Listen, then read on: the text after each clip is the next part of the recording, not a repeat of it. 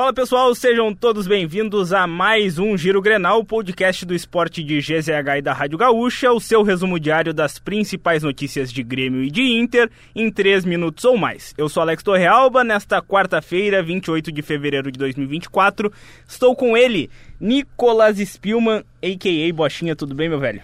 Por favor, respeita, né?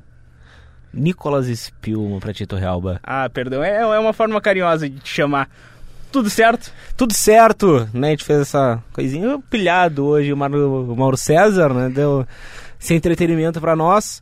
Mas vamos falar sério agora, vamos falar de Grêmio. O Arthur, uma possível negociação envolvendo o volante Arthur pode render milhões ao Grêmio. Atuando pela Fiorentina, emprestado pela Juventus, o jogador desperta interesse de outros clubes europeus. Arthur pode ser envolvido em uma transferência na casa dos 107 milhões de reais. Por ser considerado o clube formador, o Grêmio teria direito a 3,5% sobre uma possível venda. Revelado pelo clube, Arthur foi destaque no título da Libertadores de 2017 e posteriormente foi para o Barcelona. E vamos com o Inter agora curtindo, daqui a pouco tem jogo da dupla Grenal em busca de um lateral esquerdo, né? O Colorado segue em busca de um jogador para essa posição e vai precisar correr contra o tempo, já que a janela para registrar jogadores se encerra em 7 de março. Colorado intensificou as buscas para ter uma alternativa ao titular René. Um dos nomes monitorados é o jogador Bernardo, de 28 anos, que está no futebol alemão. Ele foi observado pela direção na partida contra o Werder Bremen, quando a comitiva colorada negociava com Borré. Outros nomes estão sendo analisados e o sonho de consumo é Alexandro, que tem contrato com a Juventus até junho.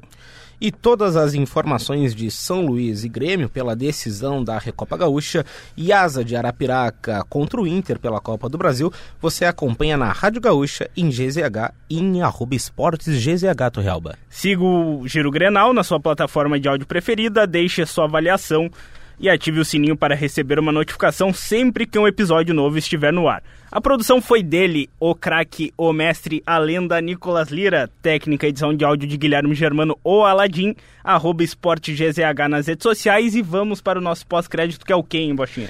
Pós-créditos com a classificação do Juventude ontem à noite no empate em 0 a 0 com o Iguatu, Torrealba. Conhecia? Não conhecia e quase foi um vexame, né?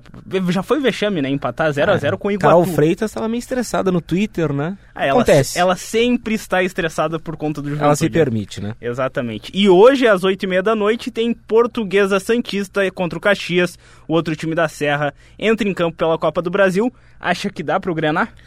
Tem que dar.